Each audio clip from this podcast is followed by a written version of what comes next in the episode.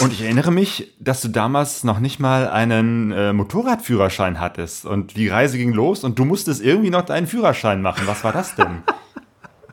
ja, das muss man nicht so eng sehen, oder?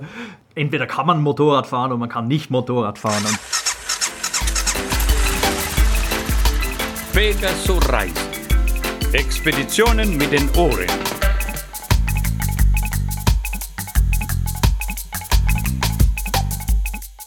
Herzlich willkommen zu Pegaso Reise. Wir sind Sonja und Claudio und nach einer langen, langen Pause sind wir wieder da und ihr hört den 92. Abenteuer-Podcast. Der Zündfunke der die Abenteuerlust in vielen entfacht, sind ja oft Reisegeschichten äh, in der Literatur oder in Filmen. Und kein Film hat so einen Motorradreise-Hype ausgelöst wie vor über zehn Jahren Long Way Round und Long Way Down. Diese Serien mit den äh, Schauspielern Ewan McGregor und Charlie Boorman.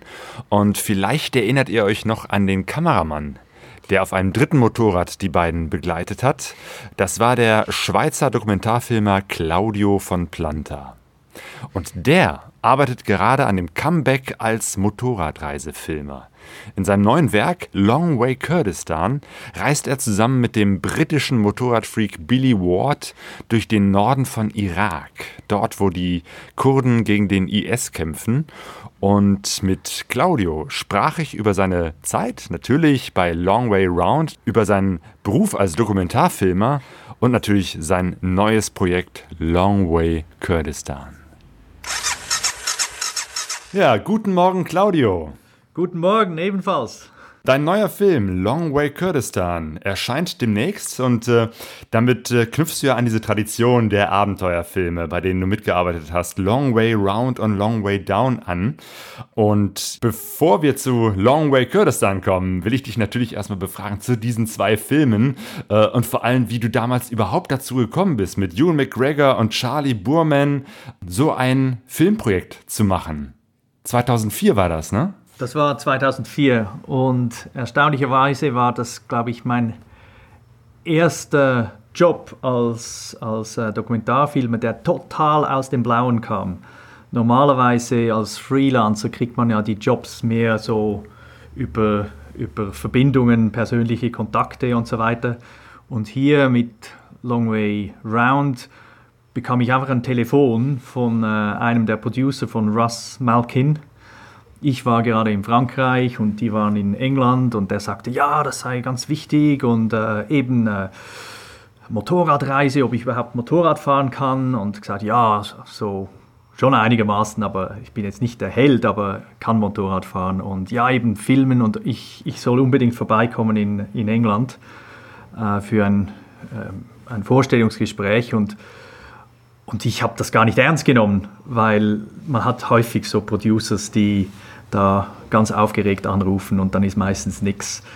Aber ich bin da hingefahren und offenbar waren die so verzweifelt, dass die dringend jemand brauchten. Die haben offenbar ähm, ganz viele andere auch schon interviewt und äh, über 30, glaube ich. Und da waren sie noch zwei Wochen vor der Abfahrt sie haben immer noch nie, niemanden gehabt, wo sie irgendwie äh, zufrieden waren.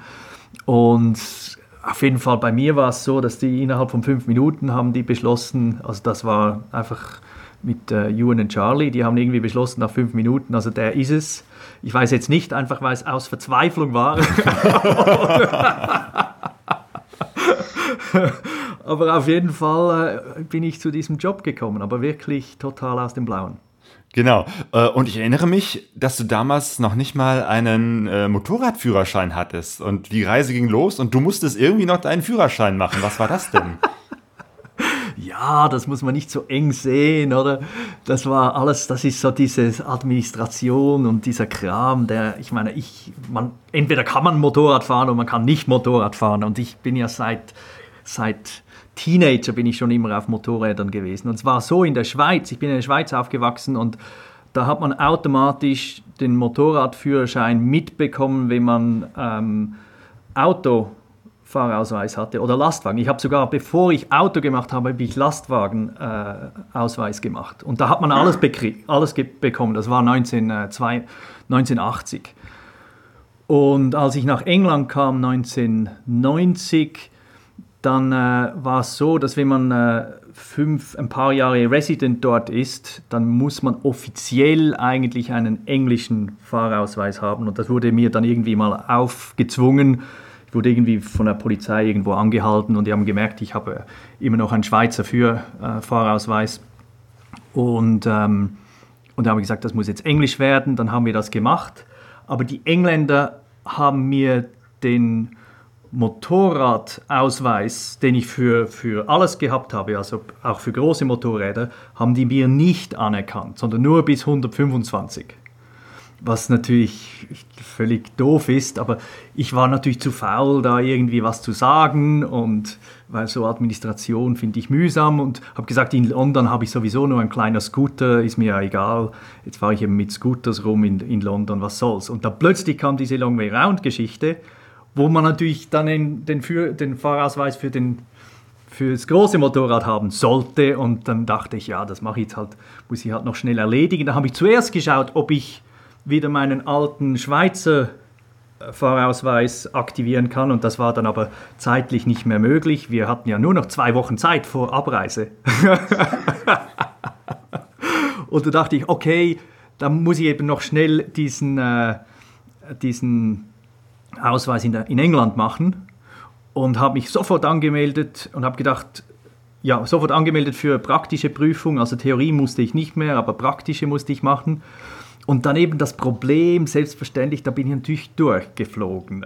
Ah, genau. Die, die Reise ging schon los, irgendwie der ja, Film ja, ja. begann also, und du hast erstmal die, die Prüfung versemmelt. Ja, ja, ja, also es ist irgendwie ein Tag vor dem Reisestart habe ich noch diese Prüfung gehabt und da bin ich äh, durchgeflogen, weil ich beim, beim Links- und Rechts abbiegen sogenannt den, den Kopf nicht genügend links und rechts gedreht habe.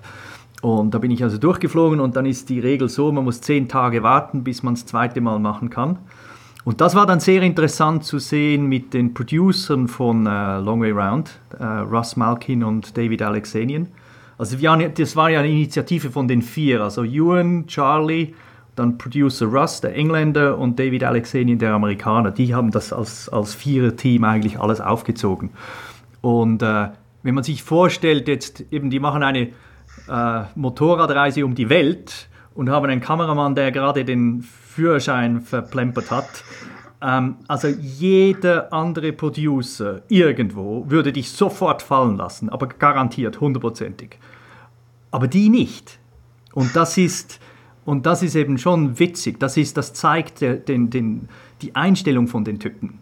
Die haben, die haben mich als Person gesehen, offenbar als, als okay empfunden und dann sagen, okay, wenn es dann so administrative Probleme gibt, das kann man ja alles lösen, kein Problem. Und da haben sie gesagt, ja, wer, wer wird dich sowieso je nach einem Führerschein fragen, wenn du in Sibirien unterwegs bist, oder? und die haben dann haben also mich nicht fallen lassen und ähm, haben gesagt, ja, jetzt musst du halt zehn Tage später wieder antreten. Also das sind die Fristen. Man muss zehn Tage warten, bis man wieder das zweite Mal antreten kann. Und wir sind dann losgefahren. Wir sind schon äh, in, Tschech, äh, in, der Tschechei gewesen. In zehn Tagen waren wir in, in der Ukraine. Da bin ich also von der Ukraine, von Kiew zurückgeflogen. Nochmals den Test gemacht. Dann habe ich es zum Glück geschafft. Also sie waren dann auch erleichtert. Achso, du bist schon am Anfang mitgefahren ja, ohne ja. Führerschein. Und, und, und, ich bin dann einfach, um das noch offiziell abzusegnen, habe ich die Prüfung dann nochmals gemacht, also zurückgeflogen von, von der Ukraine und, und dann wieder, wieder weiter habe ich sie getroffen in, in glaube ehemalig äh, Stalin, Stalingrad, genau. Genau. Also das heißt ja nicht mehr, heute ist, es, heute ist es Volgograd, aber da, da habe ich ja. sie dann wieder getroffen, genau. genau, und irgendwo in der, in der Weite Russlands oder war es in der Mongolei, ähm, hattest du ja dann auch mal einen richtig heftigen Motorradsturz, wo du dann auch deine Rippen gebrochen hattest ähm, und trotzdem noch irgendwie weitergefahren bist. Also, ja, da habe ich noch Glück gehabt. Also allgemein haben wir Glück gehabt, dass wir nie riesige Unfälle gemacht haben. Das ist ja an sich das größte Risiko. Also einerseits haben wir Angst gehabt wegen ähm, eben Mafia-Problemen irgendwo in der ehemaligen Sowjetunion, dass man gekidnappt wird, vor allem mit einem Filmstar dabei und so weiter. Und das andere ist natürlich immer Unfälle, Motorradunfälle. Ich nehme an, das ist eigentlich nach wie vor immer das größte Risiko, wenn man so solche Reisen macht mit Motorrädern. Und bei mir war es so, dass ich, ich meine, ich habe nicht Offroad-Experience gehabt. Ähm, ich glaube, der Charlie war der Einzige, der eigentlich schon ein bisschen eine Ahnung hatte, also auch im Gelände und so, also nicht nur in der Straße äh, auf, auf, auf Teer.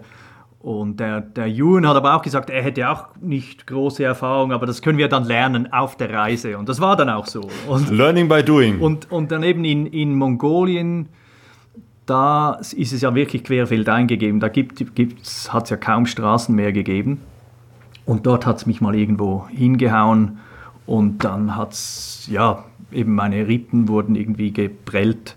Bei Rippen weiß man ja nie, sind sie gebrochen oder geprellt. Der, der Schmerz ist haargenau gleich. Man kann kaum mehr, man kann kaum mehr einatmen, weil, weil, äh, weil es einfach extrem schmerzhaft ist. Und, mhm.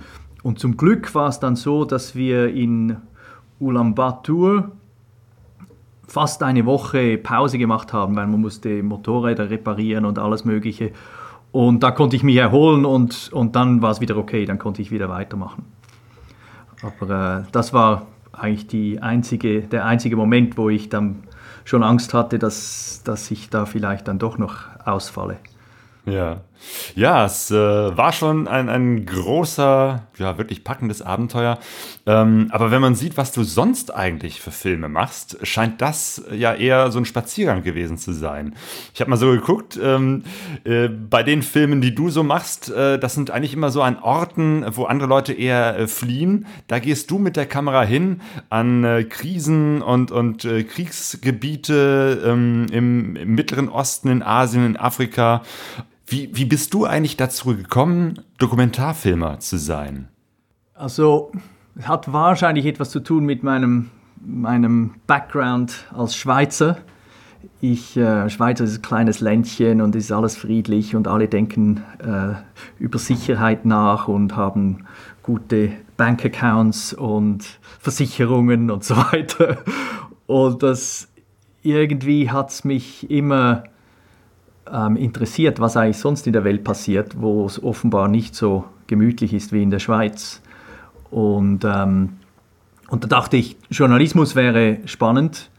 Äh, das gibt einem Vorwand äh, zu reisen und andere Länder zu sehen.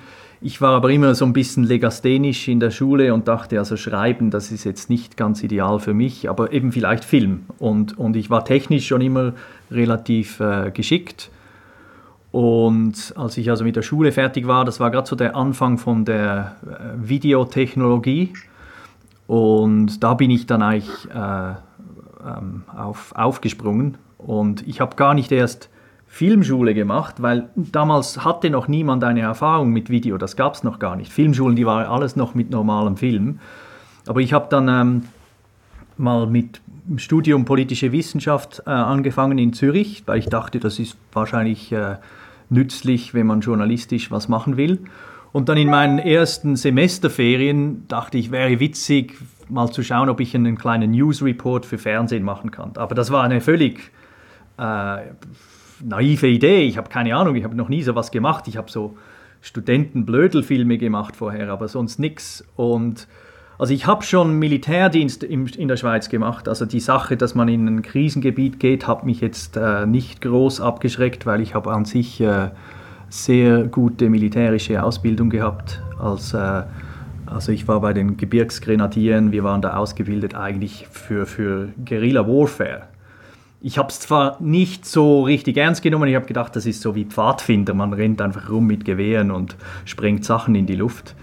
Und auf jeden Fall mit dem Background ähm, journalistisch was zu machen, plus mich, mein Interesse für, für Krisengebiete einfach besser zu verstehen, warum andere Leute sich die Köpfe einschlagen aus irgendwelchen komischen Gründen, Religion oder ethnische Differenzen oder was immer. Das wollte ich einfach, hat mich interessiert, das mal näher anzuschauen.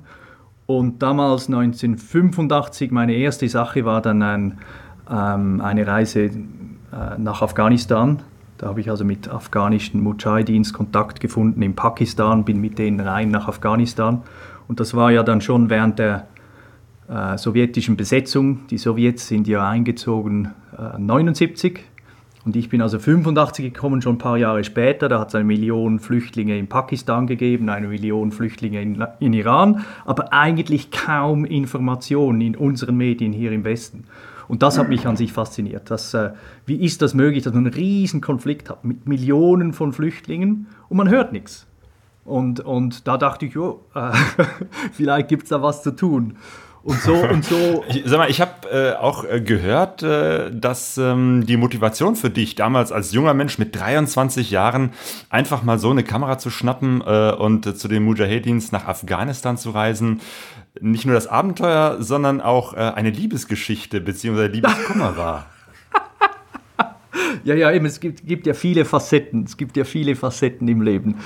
Ähm, und das war schon komisch, das war schon komisch. Ähm, ich habe, äh, ja, ich bin ähm, eben mit einer anständigen, konservativen äh, Schweizer ähm, Erziehung, heißt man muss äh, eben Schule fertig machen, Militärdienst machen und dann einen anständigen Beruf äh, erlernen. Und eben man sollte natürlich auch Sprachen können. Also ich bin eigentlich äh, in England gewesen, um Englisch zu lernen. Und dort ähm, hat es aber eine Italienerin im Kurs gehabt. Und ich habe mich total verliebt in die. Ich habe die absolut genial gefunden. Und das scheint auch irgendwie, ähm, mal auch irgendwie erwidert. Ich habe auf jeden Fall die Illusion gehabt, das sei alles, äh, ähm, geht alles in die richtige Richtung. Und dann habe ich für ein ähm, ein Wochenende ist gekommen und ich dachte, können wir doch was zusammen machen und so. Da habe ich der gesagt, ja, du hättest du frei, könnten wir was übers Wochenende machen. Nein, sorry, ich kann nicht, mein, äh, mein Mann kommt. und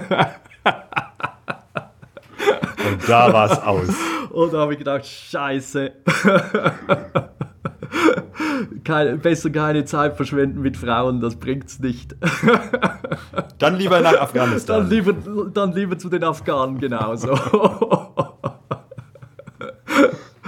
Also das war, das war ganz witzig. Ja, und kurz darauf standest du dann irgendwo. Die, ja. die, die furchtbaren Schicksalsschläge, oder? Ja. Ja, vor allem, das muss damals ja furchtbar gewesen sein. Du warst dann äh, mit afghanischen Kriegern äh, unterwegs in Minenfeldern. Ja, also die sind da total verrückt. Ich meine, das ist schon äh, eine gute Schule gewesen mit diesen Afghanen. Die sind, die haben halt einfach diese. Ähm, diese Mentalität vom Inshallah, einfach so Gott will, die, oder wir, wir ähm, sind irgendwie so erzogen, dass man immer versucht, mit Vernunft ans Leben ranzugehen und, und, und, und was zu lernen und Fehler nicht zu wiederholen und, und immer vorwärts zu machen. Und so in einem afghanischen Kontext, natürlich geprägt durch eben die Werte und Vorstellungen vom Islam, sowieso in einer sehr mittelalterlichen Umgebung, die glauben einfach dran, dran, dass äh, Allah schon für sie schaut. Und das führt dann dazu, dass die zum Teil eben in militärischen Bereichen total verrückte Selbstmordoperationen durchführen, ohne sich groß Gedanken zu machen. Und wenn man eben da mit denen unterwegs war, dann, dann musste man alles mitmachen, was die machen. Man kann ja nicht sagen, also, sorry, das ist mir jetzt zu gefährlich. Man, man nimmt es auch nicht an, dass die so verrücktes Zeugs machen. Und wir ich war da eben mal dabei, wo sie gesagt haben, ja, sie wollen einen, äh, einen, äh, einen Wachposten der Russen angreifen, um Waffen zu, zu erbeuten. Und, und bei, dieser, bei dieser Attacke sind sie dann einfach, ich habe gedacht, eben nach fünf, sechs Jahren Krieg, wissen die ja schon, was die machen. Das ist ja nicht zum ersten Mal, dass die das machen. Also ich muss mir da nicht so große Sorgen machen. Und da mit, wie, wie überall bin ich mit denen mit. Und plötzlich habe ich gemerkt, die rennen da durch die Minenfelder. und, und, eben dort, dort war dann meine militärische Ausbildung schon relevant, weil immerhin habe ich gesehen, was los ist. Ich habe dann da diese ganzen äh, Stolperdrähte gesehen und habe sofort gekannt, was es für Minen sind. Das sind natürlich sowjetische Geschichten. Und ähm, also eben, das war dann, aber das war es garantiert, einfach völlig verrückt. Und dann rennen sie einfach durch die Minenfelder, bis irgendwie einer in die Luft fliegt. Und ist dann vor mir ist dann einer irgendwo äh, auf einer Mine gestanden. Und ähm, das ist ja so, die sind ja so ausgelegt, dass man nicht umkommt dabei, sondern dass nur irgendwie ein Bein abgerissen wird, damit man dann als Verletzter den Leuten Probleme schafft, weil die können dann den Angriff nicht weitermachen, weil plötzlich müssen sich Leute um einen Verletzten kümmern und somit ist das viel dramatischer, als wenn die Leute sofort umkommen würden. Und dann haben sie, da ist auch der Angriff sofort vorbei gewesen, weil dann mussten sie sich um den Verletzten kümmern. Der ist dann zwar gestorben, irgendwie ein, zwei Stunden später ist er verblutet, weil sie auch nicht genau wussten, wie damit umgehen. Die haben auch ihr, ihr First Aid Material, was sie an sich gehabt hätten in ihrem Basislager, haben sie vergessen mitzunehmen und so. Also, also das, ist, das, ist, einfach, das ist einfach afghanische Einstellung, oder? Das ist alles ja. Inshallah. Alle, der, der, ich meine, wieso sich Sorgen machen, wenn man stirbt, weil das hat Allah sowieso entschieden. Das ist, das ist gar nicht deine Aufgabe, darüber nachzudenken. Okay. Also das ist unglaublich, ja. oder? Das ist, da haben wir schon was gelernt. Das sind ganz ja. andere Einstellungen zu Leben und zu, zu allem. Und äh, zum Glück habe ich es überlebt, aber es war zum Teil relativ, äh, relativ brisant. Ja, und diese Erfahrung hat dich damals auch gar nicht abgeschreckt, ähm, sondern das war eigentlich im Prinzip einer, der, der Start ähm, von, von vielen weiteren Filmen und Dokumentationen, die du damals äh, bis heute drehst über alle möglichen äh, Kriegs- und Krisensituationen, äh, ähm, über Armut, über Menschenrechte. Das sind so die Themen, die, mit denen du dich normalerweise auseinandersetzt. Ja, absolut. Weil ich denke einfach, ich, ich eben, wenn man da in der Schweiz aufgewachsen ist, hat man ja ein Wahnsinnsprivileg, dass man an sich, äh, sich um nichts Sorgen machen muss. Und ich habe eigentlich immer Spaß gehabt, mein Privileg so einzusetzen, dass ich mich eben engagiere an anderen Orten, wo es nicht ganz so rund läuft wie bei uns. Und, und, äh, und ich habe da mit Afghanistan, das war eine super Schule, einfach zu merken, wie wahnwitzig es zu und her gehen kann, wenn man eben je nachdem in, in, in so grauenhaften Krisen steckt und auch, auch erziehungsmäßig nie was mitgekriegt hat. Wahrscheinlich die meisten, mit, meisten von den Afghanen, mit denen ich da unterwegs war, das waren Analphabeten, also das war noch tiefstes Mittelalter. Und, aber eine Sache war klar, die haben eine totale Verwurzelung mit ihrem Land ähm, gehabt. Darum haben die diese Risiken eingenommen, haben sich nicht einfach so unterbuttern lassen, weder von den Sowjets noch später von den Amerikanern noch von niemandem. Die haben ja die Afghanen, die sind zwar völlig wahnwitzig, aber also die Verbundenheit zu ihrem Land ist, ist enorm. Und, ähm, und das hat mich beeindruckt, einerseits abgeschreckt, eben die, die, die, die, ihre Art und Weise, wie sie ans Leben rangehen, aber andererseits eindrücklich, wie sich Leute engagieren für, für ihre Heimat. Und, und, und äh, das war eigentlich die, der beste, äh, die beste Schule, in, in meinen Beruf reinzukommen, weil wenn man das in Afghanistan überlebt hat, dann hat es eigentlich nichts mehr nachher, was einem je in Aufregung bringen kann. also, okay. und, und, und das war, es war auch so. Das ist bei den Afghanen, das war sicher das auch psychologisch am, am schwierigsten zu verdauen. Mhm. Genau, ein anderes äh, Volk, das auch äh, für seine Unabhängigkeit und für sein Land äh, seit vielen, vielen Jahren kämpft, sind ja die Kurden, um die es ja auch in deinem neuen Film Long Way Kurdistan geht. Mit der Situation der Kurden hast du dich ja schon sehr, sehr lange auseinandergesetzt, schon seit über 20 Jahren. Ich glaube, der Einstieg war die BBC-Doku 1996, ist das richtig? Ja, genau, genau. Und ähm ja, das war auch zufälligerweise. Also die, bei mir war es so, dass ich mich also für Krisengebiete, Konflikte interessiert habe, aber nie wirklich für so News-Reportagen, wo man nur an die Frontline geht, um zu schauen, wie die Kugeln fliegen und dass es knallt. Das hat mich weniger interessiert. Ich habe schon früh gesehen, dass so typische War Correspondents, die das konstant nur das machen, die gehen einfach von einem Krieg in die andere und zwar immer an die Frontline, immer dort, wo es am aller, aller ist ähm, die brennen eigentlich häufig aus oder dann sind sie auf dem Alkohol oder auf Drogen oder was immer, weil es einfach psychologisch so schwierig ist zu verdauen. Und das hat mich nie interessiert, sondern mich hat immer mehr, es, es, ich habe zwar nicht unbedingt Angst, zum Teil auch in den Bereichen zu sein, aber nie sehr lange, sondern äh, es geht mir dann mehr um den Hintergrund von diesen Konflikten. Was sind die politischen Hintergründe, die geschichtlichen Hintergründe und so weiter. Und, ähm, und so ist es auch, hat es dazu geführt, dass man, ich muss ja Aufhänger finden, um diese Geschichten einem breiten Publikum schmackhaft zu machen, dass man einen, einen an, ein, man muss einen Aufhänger haben. Und für mich sind die Aufhänger sind immer persönliche Stories, also real people mit ihren Stories, die dann eben irgendwie verbunden sind mit den Themen, die mich interessieren. Und jetzt bei den Kurden war das auch total zufällig. Ähm, ich habe noch kaum was gewusst im Detail, was mit den Kurden los ist. Ich wusste, die haben Probleme, weil die sind seit dem Ersten Weltkrieg ist das ganze kurdische Gebiet im Nahen Osten alles aufgeteilt worden ähm, in verschiedene Länder. Heute gibt's, sind sie ja aufgeteilt in vier. Also der größte Teil, 20 Millionen, sind in der Türkei, etwa acht im Iran, äh, sechs, sieben im Irak und dann der Rest äh, vielleicht noch zwei, drei, vier Millionen in, in äh, Syrien. Also die sind alle aufgeteilt worden nach dem Ersten Weltkrieg. Also völlig willkürlich, wie üblich nach der äh, leider in Afrika und an vielen Orten. Das war typische koloniale Haltung zwischen Engländern und Franzosen und auch heute die ganzen Probleme, die wir noch haben, äh, gehen eigentlich auf das zurück. Und dann war es so, dass eben 1996 wurde ich zufälligerweise angefragt von, von äh, Kay Bahar, einem, einem Kurde, dem habe ich mal geholfen, einen einen äh, Wedding-Video zusammenzuschneiden. Der hat, der hat eine Engländerin geheiratet und ging für die Hochzeit, also haben sie eine Hochzeit gehabt in England und dann haben sie noch einen Teil in Kurdistan gefilmt. Und, und er kam ursprünglich, ist er aufgewachsen in Kirkuk, also im, im irakischen Teil. Und da konnten sie nicht hin, weil da war immer noch Saddam an der Regierung, aber sie, er hat irgendwie hingekriegt, seine englische Familie im Norden von Irak äh, da einzuführen, damit sie dort auch kurdische Hochzeit feiern konnten. Und er hat also Material gehabt und ich habe ihm geholfen, das ein bisschen zusammenzuschneiden.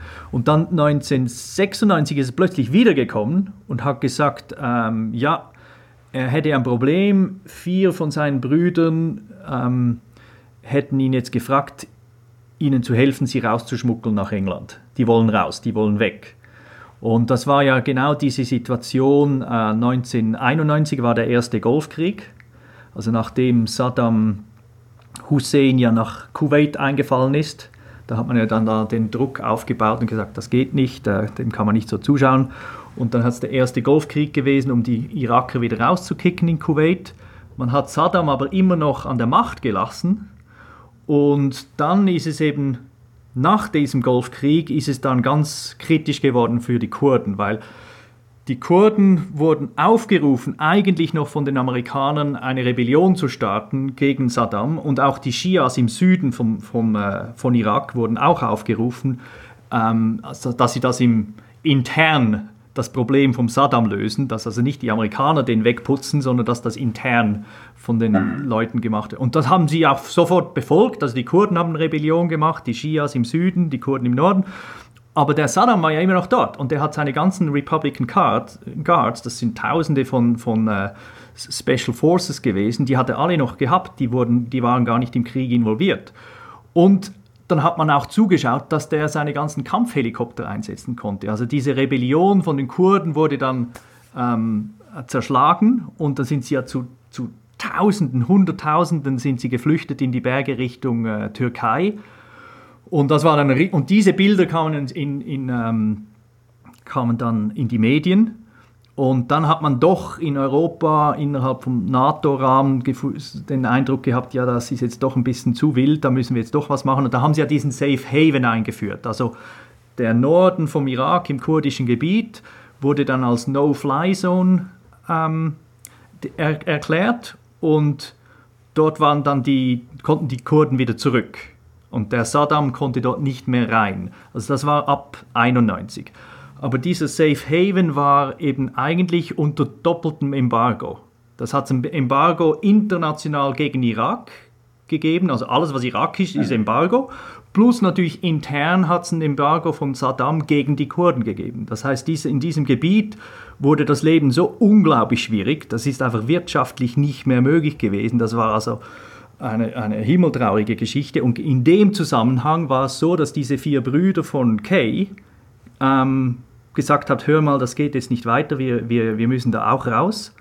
Wir haben dir mal geholfen, dass du raus konntest, weil der Kay, dem ist auch mal an den Kragen gegangen, als er noch ein Teenager war in, äh, unter Saddams Regime wurde er geschnappt als 14-Jähriger und gefoltert und so weiter. Und dann hat ihm dort seine Familie geholfen, dass er rauskommt. Also erstens haben sie ihn rausgekauft, dass er nicht umgekommen ist.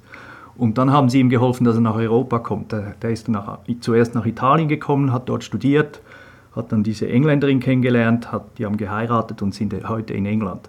Aber das ist einfach diese Story. Und, und der Kay hat gesagt, er findet das nicht ideal, diese Brüder nach England zu schicken, weil die werden kulturell Schwierigkeit haben. Die sind völlig von einem traditionellen islamischen Background. Zwei von den Brüdern waren Analphabeten und der hat den eigentlich abraten wollen, aber er hat es nicht hingekriegt, weil die haben gesagt, hör mal, wir haben dir geholfen, jetzt ist es dein, it's your turn, jetzt, jetzt, äh, das reicht, da geht es nicht weiter. Und so musste er es machen und er hat mich dann gefragt, ob ich ihm helfe, wenn er das schon machen muss, will er einen Film drüber machen, damit man diese Geschichte brauchen kann, um einem breiteren Publikum im Westen zu zeigen, dass Leute, die flüchten wollen und alles stehen und liegen lassen, wo sie an sich aufgewachsen sind, wo sie ihre Wurzeln haben, die haben einen Grund. Und zwar ist der Grund mehr als nur von Social Benefits in Europa zu leben. Also das ist, das ist an sich sein Anliegen gewesen. Und dass es eben hier ganz fundamentale politische Probleme gibt, die man international lösen muss. Dass, dass, äh, dass eben in diesen, diesen Orten, wo die Krisen so dramatisch sind, dass die Leute nur noch flüchten wollen, dass man dort Lösungen finden muss. Und das muss international passieren. Also das ist der Ur Ursprung gewesen von dem Film. Und das hat uns dann, das konnten wir auch sofort bei der BBC unterkriegen.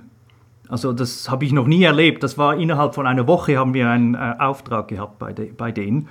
Weil das war gerade aktuell, diese ganze Frage wegen äh, illegaler Immigration und so weiter. Und es war auch gerade der Anfang von äh, den ganzen kleinen versteckten Kameras, wo man so durch ein Knopfloch filmen konnte. Ah. Und, und das war so die erste Generation von diesen Mini-Kameras. Und ähm, die Story war dann auch ziemlich, äh, ziemlich extrem, weil der Kay, der hatte zwar schon einen englischen Pass als Kurde, aber der hat so getan, wie wenn er selber auch ein illegaler Immigrant wäre. Der hat, ist also zusammen mit seinen Brüdern unterwegs gewesen, hat die ganzen, die ganzen äh, Schmuggler und die ganzen Mafia-Fritzen hat er ähm, getroffen und versteckt gefilmt. Und ich habe von außen gefilmt und dann sind wir so von äh, Irak, zuerst Irak, dann dort mussten sie äh, irakische Pässe kaufen. Das konnte man einfach im Markt konnte man äh, irakische Pässe kaufen. aber aber äh, die waren da noch ganz frisch, da kann man alles rein, konnte man reinschreiben, was man wollte. Und mit, okay. dem, mit, dem, mit, dem, äh, mit dem irakischen Pass konnte man nach, in die Türkei, das war noch kein Problem. Und dann ähm, in der Türkei konnte man auch mit dem irakischen Pass weiter in die Ukraine fliegen. Und in der Ukraine, das war eben gerade kurz nach dem nach dem Zusammenbruch von der Sowjetunion, also die waren mehr oder weniger pleite. Und die wussten ja, dass die ganzen äh, Ausländer, die da mit komischen Pässen kommen, Tamilen, Afghanen, Kurden, was immer, ähm, die kommen ja nicht in die Ukraine, weil sie in der Ukraine bleiben wollen. Die wollen ja alle nach, die wollen ja alle nach Deutschland. und, und das Einzige, was die interessiert hat in der Ukraine, also wenn man am, am Flughafen ankam, ging es einfach darum, ob man 1000 Dollars Cash zeigen konnte. Der Pass war irrelevant, aber man musste, oder wenn einer irgendwie äh, als Afrikaner daherkam oder eben ausländisches Gesicht, ähm, Einfach um zu zeigen, dass man sozusagen sich die Weiterreise genau, leisten genau. kann. Und, und ja. dann war es so damals, also dann sind alle diese, diese Immigranten, illegalen Immigranten mit falschen Pässen und so, sind zu Tausenden in die Ukraine gekommen. Und dann war es so, dass bei der Polizei ähm, war das die Regel, die wussten, da können sie, die können sie schnappen und irgendwie was rausfinden, wie sie an, aus denen Geld rauspressen können. Ähm, und, und da war dann einfach, weil die Polizei, die ist ja kaum bezahlt gewesen, Ähm, Salärs wurden nicht finanziert, aber man konnte ein bisschen Taschengeld machen, indem man Jagd auf Immigranten gemacht hat. Das, war, das war eine völlig verrückte Situation. Und, und, und, ähm, und ursprünglich ähm, hat man gedacht, dass man die, eben der Kay wollte seine Brüder selber schmuggeln. Also über die grüne Grenze zuerst nach Polen oder nach äh, Slowakei und dann, dann, äh, dann so weiter in die Deu nach Deutschland. Er hat gesagt, also wieso Tausende von Dollars an Mafia-Fritzen zahlen für das Schmuggeln, das kann ich doch selber machen. Und du warst die ganze Zeit auch mit der Kamera dabei? Ja, ja, ja, ja, genau. und dann war es auch, das war dann auch ähm, verrückt. Wir, haben dann, wir sind dann rausgefahren nach Lwów. Das ist schon so ein Städtchen, schon ganz im, im äh, Westen, nahe an der äh, ungarischen, slowakischen, polischen Grenze. Das war natürlich ursprünglich so ein, noch, noch Österreich-Ungarn. Also das sieht aus, wie wenn man in Österreich wäre, schön mit, mit gelben Häusern und so weiter. Und dort haben wir die Brüder ähm, untergebracht in einem Hotel. Und der Kay und ich sind dann weiter mit dem Zug an die Grenze, weil wir haben eine Idee gehabt, dass man einfach über die grüne Grenze nach, äh, nach Polen reinkommt. Und das sind dann so Hügel und Wälder und so weiter. Da ich, ich meine, wer kontrolliert da schon eine Grenze? Ukraine ist pleite, die haben ja gar nicht das Geld, das alles zu kontrollieren. Also da finden wir schon einen Ort, wo man einfach so rüberkommt. Und da haben wir uns total getäuscht, weil diese Grenze war hermetisch abgeriegelt. Und zwar mm. nigelnagelneu. Das war neu elektrifiziert. Das hat ausgesehen wie die Zonengrenze früher in, äh, zwischen West- und Ostdeutschland. Unglaublich. Mit, Wach, mit Wachtürmen, also top, bestens abgeriegelt. Und da habe ich gedacht, das darf ja nicht wahr sein. Wie geht denn das? Und so weiter. Und, äh, und dann kamen wir zurück. Da haben gedacht, uh, also das ist dann nicht so einfach, da müssen wir ein paar Leitern mitnehmen und so weiter, also äh, kompliziert. Und dann auf dem Weg zurück wurden wir plötzlich äh, geschnappt von Border Guards mit Hunden und so weiter. Und ich war, ich war da mit meiner Kamera und gedacht, scheiße, jetzt, jetzt komplizieren die mir da alles. Und, und dann ähm, habe ich gemerkt, dies, meine Kamera das ist denen völlig Wurst gewesen. Sondern um was es denen ging, die haben gedacht, also die ganzen Border Guards die waren alle schon gezahlt von der Schmugglermafia. Oh. Und auf darum, der ukrainischen Seite. Auf der ukrainischen Seite, weil natürlich das ganze Schmugglergeschäft läuft ja nur, wenn diese Grenzen zu sind. Weil sonst mhm. könnte ja jeder alleine gehen. Das heißt, die Mafia hat das ganze, die ganze Border Controls hat die, hat die Schmugglermafia schon finanziert. Schon damals, 1996. Und, und zum Beispiel an, in diesen Grenzzonen war es auch so, und, und jetzt diese Borderguards, die uns geschnappt haben, die haben nur gedacht, wir würden für eine Konkurrenz-Schmugglerorganisation operieren. Das haben die gedacht. Film und so war denen scheißegal. und auf jeden Fall haben wir dort dann realisiert, dass die haben uns wieder laufen lassen. Wir haben, über Nacht haben sie uns festgehalten und dann nächsten Tag wieder laufen gelassen. Und da haben wir gemerkt, das kannst du nicht auf eigene Faust mehr machen. Du musst mit den offiziellen Schmugglern ähm, funktionieren. Also wir müssen alles wieder zurück nach Kiew. Dort hat, man, hat der Kay mit seinen Brüdern dann die Kontakte mit den richtigen Schmugglern aufgenommen. Das kostet den dann offiziellen Schmuggeln. Offiziell, offiziell schmuggeln und da gibt es auch Preise. Der Preis war damals äh, 3000 Dollars pro Kopf für äh, Reise nach Berlin, also von Kiew. Und eben, das ist brutal teuer. Wenn du denkst, er hat vier Brüder gehabt, 12.000 Dollars, boom. Und dann der, und, und das ist top organisiert gewesen, ähm, schon damals, also eben, das ist vor 20 Jahren gewesen. Und das ging dann so, dass die per Zug in die Slowakei geschmuggelt wurden. Und zwar in den, Lok in den Lokomotiven haben sie, in den, in den Maschinenräumen von den Lokomotiven haben sie die Leute, haben sie in einer Lokomotive haben sie 100 Leute reingezwängt, also wie Sardinen. Muss man vorstellen, 100 Leute, jeder zahlt 3000 Dollars. Und, und an einem Abend haben sie locker vier, fünf Lokomotiven, die über die Grenze gehen. Und zwar war das so an der Grenze in, in Uschgorod, das ist die Grenze, wo es in die Slowakei geht von der Ukraine. Und dort werden die Züge rangiert und um, äh, umgehängt. Und darum hat es immer Lokomotiven, die hin und her fahren. Und einfach in einigen von den Lokomotiven sind dann die, die geschmuggelten Leute drin. Also da, das war so vor, vor, und das muss man vorstellen, das, das Geld, das also 100 Leute in einer Lokomotive, das sind 300.000 Dollars. Sie haben vier, fünf solche Mot Lokomotiven pro Tag, das sind also pro Tag locker eine Million Dollar Umsatz.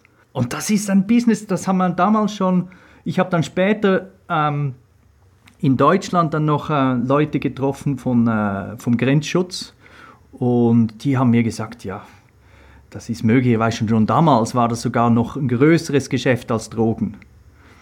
Oder? Und, was, und wie es jetzt heute zu und her geht, das ist einfach noch exponentiell mehr. Und das sind einfach diese Themen. Also so bin ich an die Kurdengeschichte rangekommen. Und seither bin ich dann im, im Kontakt geblieben mit dem Kay. Und wir haben jetzt über die letzten 20 Jahre haben wir einfach weiter versucht zu berichten, was da läuft. Und jetzt eben die letzte Sache ist, ist äh, ein äh, Long Way Kurdistan. genau, in den äh, Motorradreise bei den auch äh, wiedergesehen, beziehungsweise in dem Trailer ähm, sieht man, dass der euch auch äh, hilft, ähm, ja, in Kurdistan an Motorräder zu kommen. Ja, ja, ja, ähm, genau. Prinzip warst du in Kurdistan mehrmals und hast auch dort ähm, gefilmt, wie zum Beispiel eben halt die kurdische Peschmerga gegen den IS kämpft. Ja, ja, genau. Also das ist eben leider ist, ist, ähm, sind diese Kurden immer wieder, immer wieder in die Klemme gekommen. Also auch nachdem dann Saddam ähm, rausgekickt wurde 2003, äh, dann hat man eigentlich gehofft, dass vielleicht Irak sich beruhigen könnte. Man hat dann 2005 eine Verfassung kreiert für ein föderales System wo die Kurden in ihrem Gebiet im Norden eigentlich mehr oder weniger autonom funktionieren konnten mit einem föderalen State. Also die haben dort ein Parlament, die haben, ein, die haben an sich wie einen eigenen föderalen Staat. Aber dann ging eben das Katastrophe los mit, mit ISIS 2014, weil es da offenbar große Spannungen gibt zwischen äh, der Schia-dominierten Regierung im Bagdad und den Sunniten. Also die Sunniten sind eigentlich eine Minderheit im Irak, wahrscheinlich so 20 Prozent. Äh, die Schiiten sind so 60 und dann die Kurden ungefähr 10. Und die, unter Saddams Zeiten waren die Sunniten an der Macht und haben alle anderen unterdrückt. Und jetzt ist es so, nach Saddam sind eben die Schiiten dann in die Vormachtstellung gekommen. Und da fühlen sich alle anderen unterdrückt und eben die Sunniten. Und die waren natürlich sauer und da hat es offenbar dann genügend ähm, Leute gegeben, die sich da dieser Wahnsinnsorganisation von ISIS angeschlossen haben. Und die am Anfang dachten die Kurden, ähm, das hat ja nichts mit ihnen zu tun, die wurden auch nicht sofort angegriffen. Also im Juni 2014 hat der al-Baghdadi äh, Mosul übernommen mit seinen Leuten und in Syrien Raqqa und haben sie Islamic State erklärt aber die Kurden wurden noch links liegen gelassen. Aber plötzlich im August 2004 wurden die dann auch angegriffen. Und seither haben die zum Glück sich äh, ähm, gut verteidigen können und haben auch jetzt sehr viel Gebiete wieder befreit von, von äh, ISIS. Und äh, in dem Zusammenhang habe ich dann mit dem Kay wieder neu, neu äh, die Sache verfolgt. Und das ist jetzt der neueste Film, den wir gemacht haben gefilmt über 2015, 2016, äh, wo wir eben genau schauen, was jetzt passiert ist seit diesem Kampf gegen ISIS und auch mit den ganzen Flüchtlingen, die nach äh, Europa ähm, dann abgehauen sind. Da, da, haben wir auch Elemente drin, ganz konkret. Eben, ich versuche es immer aufzuhängen mit konkreten Geschichten.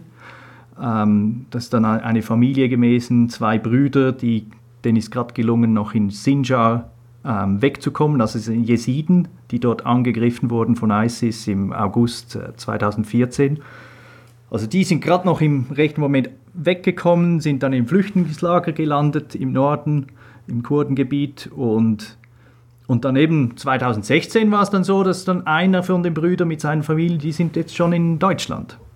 Und, und äh, der andere ist noch vor Ort im Flüchtlingslager und äh, das sind natürlich auch Riesenspannungen in, der, in, in den Familien, weil äh, vor allem für die junge Generation, da hat es so die, eben das eine Mädchen, die ist 16, die ist jetzt in, in Deutschland, die sind in äh, Hoya gelandet.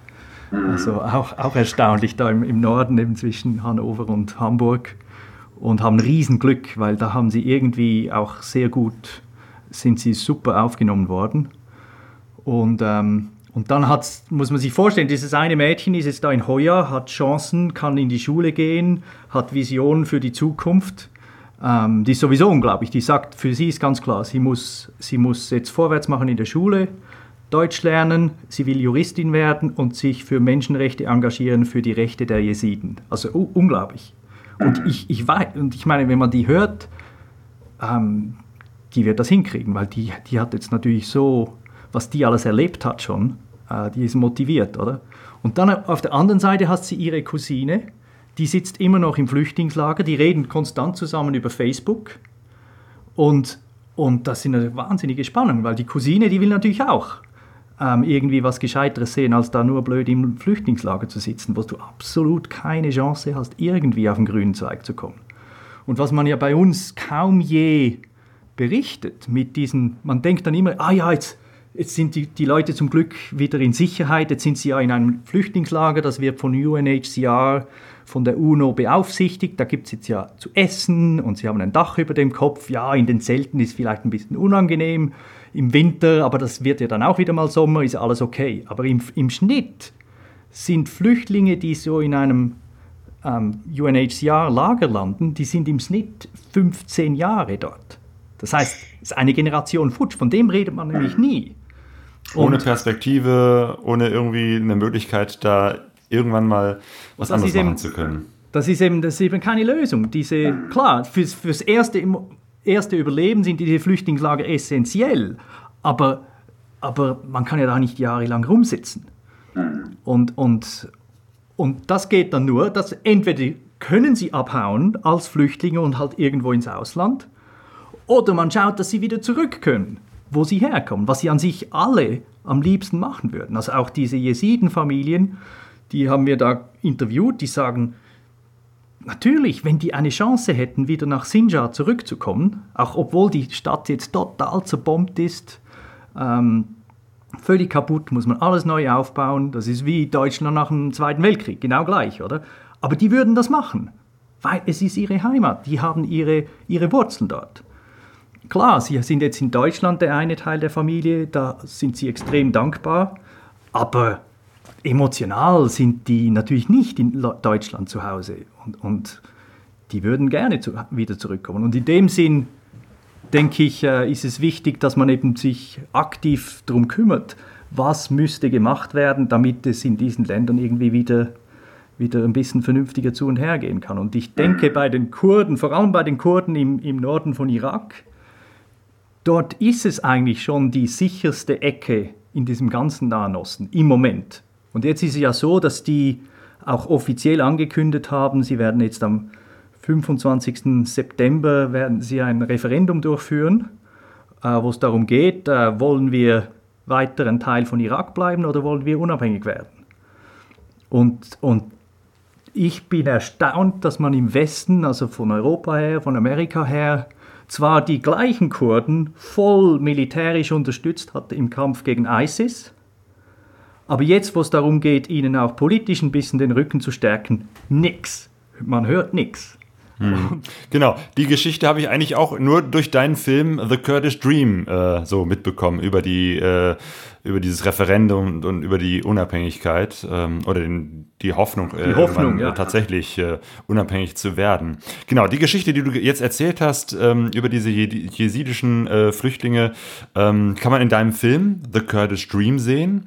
Und danach bist du nochmal hingefahren, das war jetzt dieses Jahr 2017, für die Motorradreise, The um, Long Way Kurdistan. Genau, genau.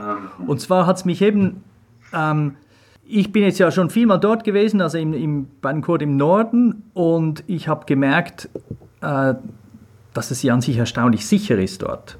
Und die, die, wenn, wenn Leute hier sagen, wie kannst du da immer dich so diesen Gefahren aussetzen, sagen, hör, das ist gar nicht so gefährlich, weil die Kurden, ähm, bei denen ist es jetzt erstaunlich sicher, weil dieser, dieser Krieg gegen ISIS hat dazu geführt, dass die eigentlich jetzt eine Frontline aufgebaut haben, die ist über 1000 Kilometer lang, gegen ISIS.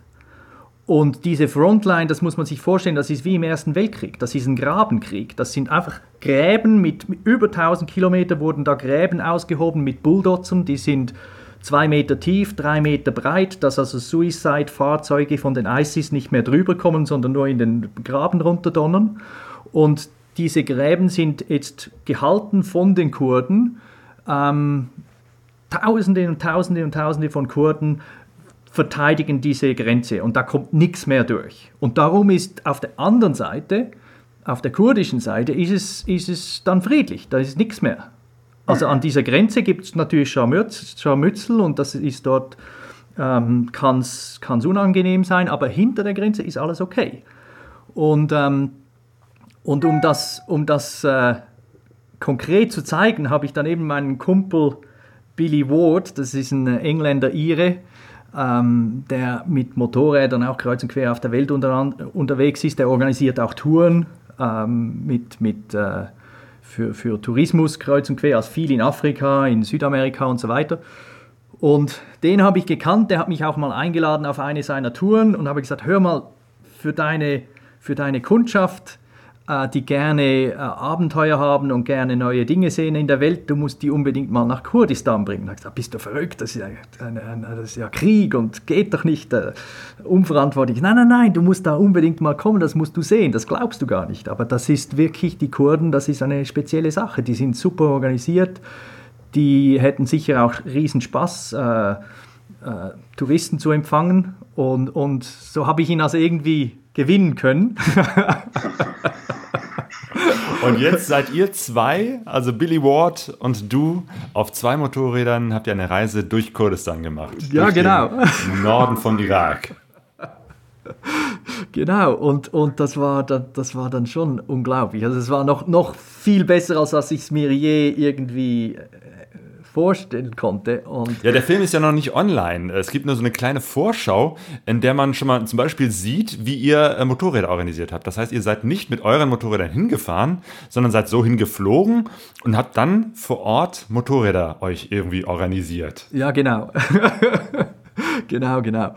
Und äh, das war dann eben die Sorge von Billy vor allem, ja, wie kommt man da an, an vernünftige Motorräder ran, die nicht gerade zusammenkrachen. Also irgendwie kann ja nicht nur einfach ein chinesisches... Äh, kein Red Devil. Ja, nein, eben so Red Devil-mäßig vielleicht schwierig und, und auch irgendwie so ein billiges Chinesen-Mofa auch nicht unbedingt. Und, und dann eben der Kay, der uns ja geholfen hat, das alles zu organisieren äh, mit den lokalen Kontakten und hat, äh, er war dann schon vor Ort und hat ein bisschen rum, rum sondiert und das ging dann einfach so, dass wir, wir kamen da an und haben gesagt, kein Problem, er hätte mit dem, äh, mit dem Bürgermeister geredet, das ist auch ein guter Freund und der hätte mit der Polizei geredet und wir sollen mal da vorbeikommen im Polizei-Compound äh, von der Traffic Police.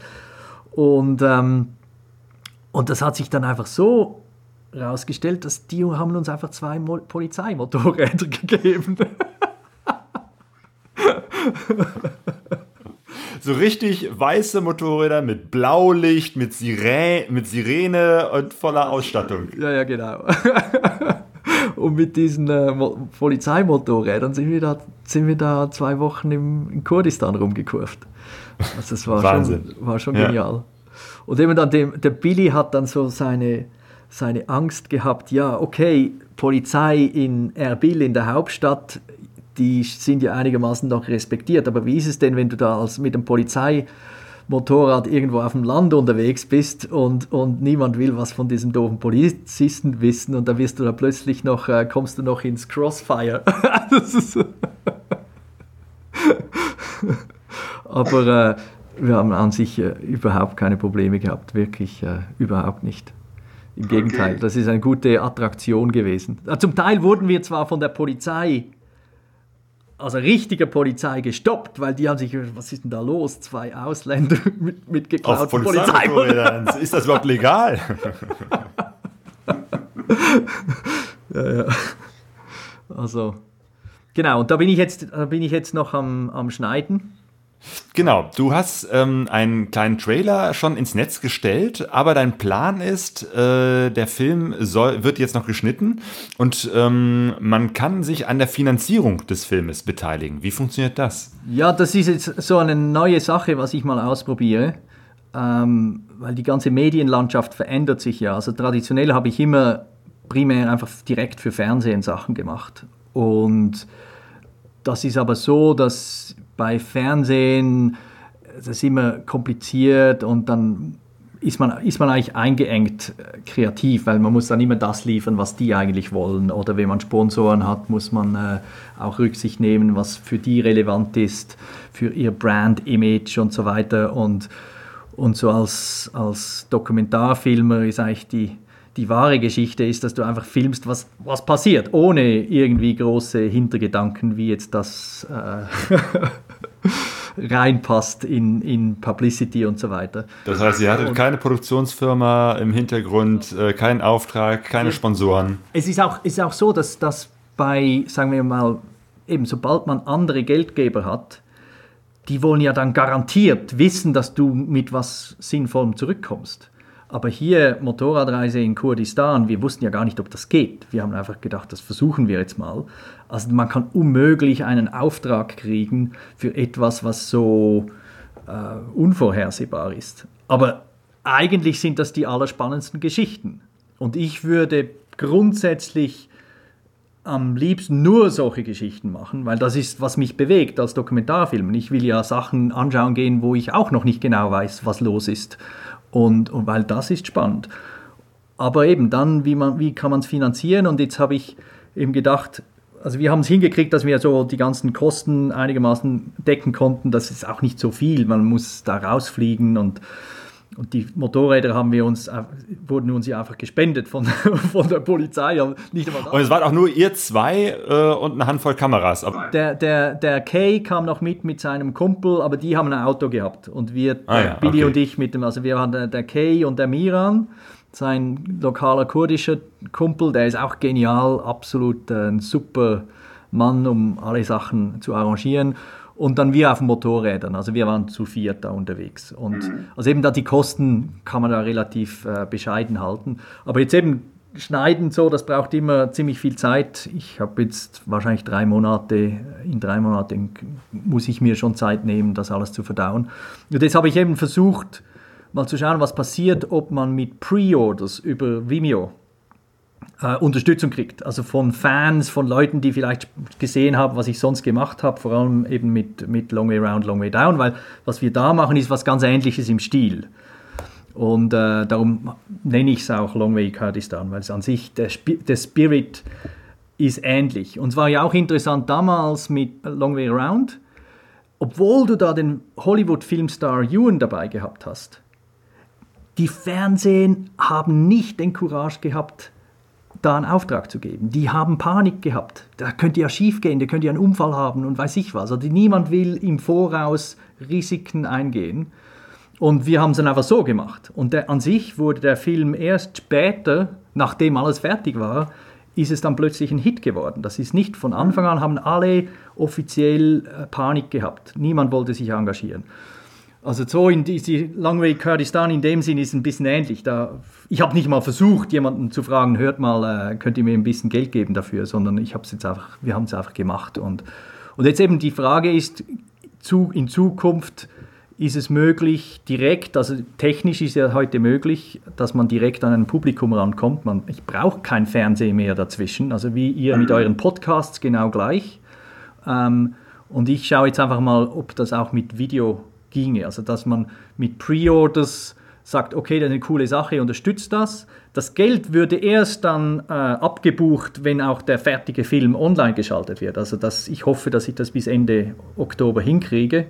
Dass ich einfach jetzt bis dahin schon ein bisschen ähm, ein Zeichen von Sympathie kriege mit Leuten, die denken, okay, äh, 8 Dollars, 12, also 8 Dollars wäre, glaube ich, für Rentals und 12 Dollars oder 13 für, für ähm, für ähm, um den Film zu kaufen, dass man ihn jederzeit streamen kann. Ja, ja genau, genau. Und ähm, also wenn es jemand interessiert, auch in eurem Netzwerk von den Podcasts, also man kann den Trailer finden, einfach mit ähm, longwaykurdistan.com. Jo, auf jeden Fall eine, eine gute Idee, das auch so ein bisschen unabhängig äh, zu finanzieren. Ich habe den äh, die Vorschau, den Trailer gesehen, bin sehr begeistert und äh, freue mich ähm, zu sehen, was dabei rumkommt, wenn der Film dann, was sagtest du, Ende Oktober, ja. dann äh, hoffentlich äh, fertig ist. Jo, Claudio, ganz herzlichen Dank für dieses Gespräch. Ähm, dir noch viel Glück bei der Finanzierung und äh, bei den weiteren Filmen. Ja, Vielen Dank. War super, mit dir zu reden. Bestens. Okay. Tschüss. Tschüss. Ein Link zu Longway Kurdistan und den Trailer von Claudio von Planta findet ihr natürlich auf pegasoreise.de. Also ich muss rückblickend nochmal sagen, damals, äh, als wir diesen Film geguckt haben oder die Serie Long Way Round und Long Way Down, fand ich die Geschichte von Claudio äh, mindestens genauso äh, spannend wie die Geschichte von Hugh McGregor und Charlie Burman, weil ich fand, er ist so aus dieser Rolle des äh, Kameramanns, der, den man nicht sieht, herausgetreten und tauchte so auf. Und ich fand das immer sehr amüsant, wenn er in diesen Folgen ja zu sehen war und was er so erlebt hat und wie er auf diesem kleinen Motorrad durch die Mongolei brettert und äh, Charlie und Yoon in, mit seinen äh, mit ihren großen Mopeds dann abhängt. Also ich fand das wirklich wunderbar und diese sympathische Art kommt ja jetzt auch in diesem Interview total gut rüber.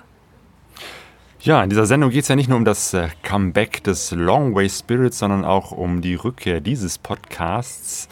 Wir haben uns ja die Zeit genommen und äh, den Podcast ausgesetzt, weil wir jetzt ein großes Projekt gestartet haben, nämlich äh, unser eigenes Haus zu renovieren. Einige haben das vielleicht auch mitverfolgt. Wir haben äh, in dieser Zeit auch einen neuen Podcast gestartet, limettenhaus.de. Und ähm, von unserem Renovierungsprojekt dieses über äh, 100-jährige Jahre alten Hauses äh, erzählt.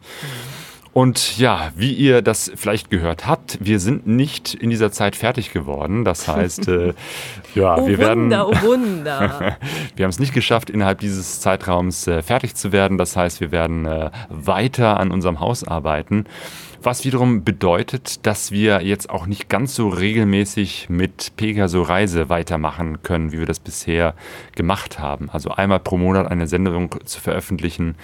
Ähm, wir schauen einfach mal, wie ja. es sich ergibt, denn wir werden viel freie Zeit nutzen, eben halt an unserem Haus zu arbeiten. Wir werden zwischendurch auch den Limettenhaus-Podcast weiterführen und ja, wie es sich ergibt, eben halt auch ein Pegaso Reise Podcast. Also das wird sich alles noch äh, fügen in der nächsten Zeit. Ich muss so rückblickend sagen, dass ich damals im Herbst, als ähm, du dann gesagt hast, Mensch, äh, diese beiden Podcasts gleichzeitig, das geht nicht, lass uns mal den Pegaso Podcast aussetzen. Da habe ich so gedacht, oh nein, aussetzen, so lange, so eine lange Zeit, neun Monate. Und jetzt äh, im Nachhinein habe ich so das Gefühl, ach, die Zeit ist super schnell vergangen.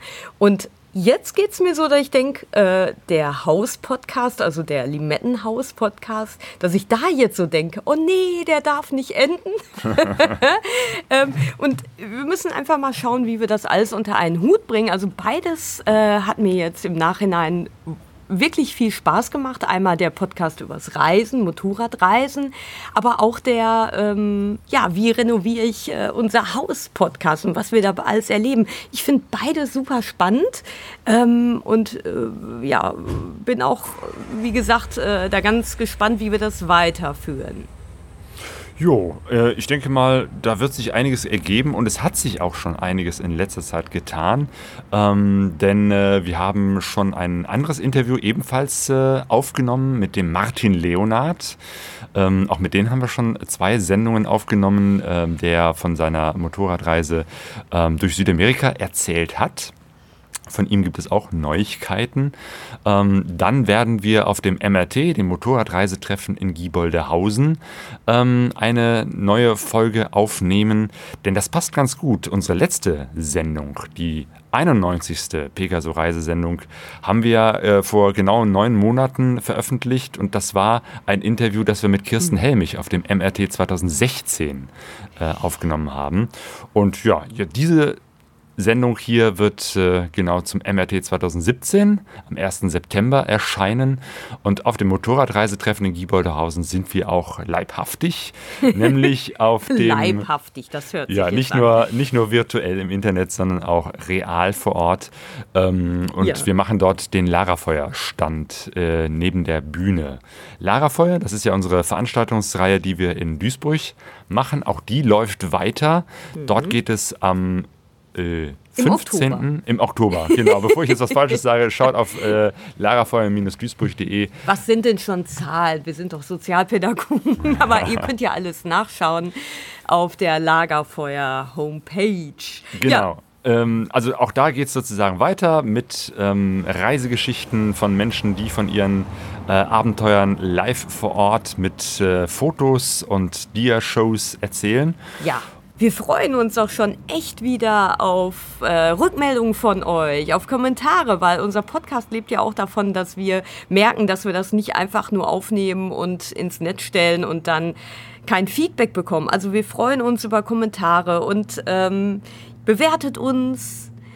Äh, Auf iTunes, genau. Ja. Dort kann man nämlich diesen Podcast abonnieren und äh, dort auch Sternchen vergeben. Also auch damit könnt ihr uns unterstützen. Äh, ihr könnt uns auf Facebook liken und Kommentare sind jederzeit gern gesehen. genau. Jo, also jetzt kommt erstmal eine Serie von äh, mehreren Podcasts hintereinander.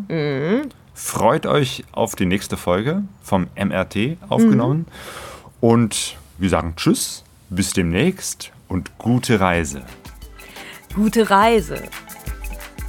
Diese Zeichen auf dem Weg. Wir sind alle auf der Reise, doch keiner weiß, wohin es geht. Alle auf der Reise. Wir sind alle auf der Reise. Diese Zeichen. Wir sind alle auf der Reise, alle auf der Suche. Die Sehnsucht ist unser Motor. Wir kennen uns nicht, sitzen doch pegasoreise.de